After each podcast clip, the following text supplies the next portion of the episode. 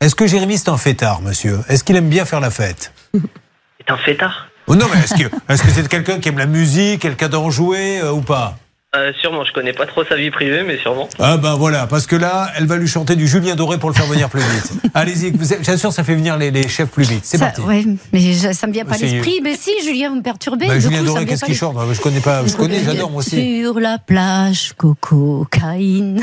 Non, Caline, pas Caline. Ah, Pas cocaïne, ça va pas ou quoi C'est pas Coco Caline. Oh C'est cocaïne, pas cocaïne. Oh, Je suis désolé, monsieur.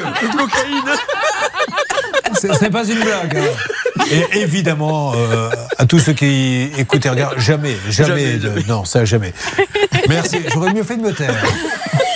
Euh, il se passe quelque chose d'un peu particulier sur ce plateau, je ne vous le cache pas. J'espère que ça sera plus simple avec vous, Mélanie.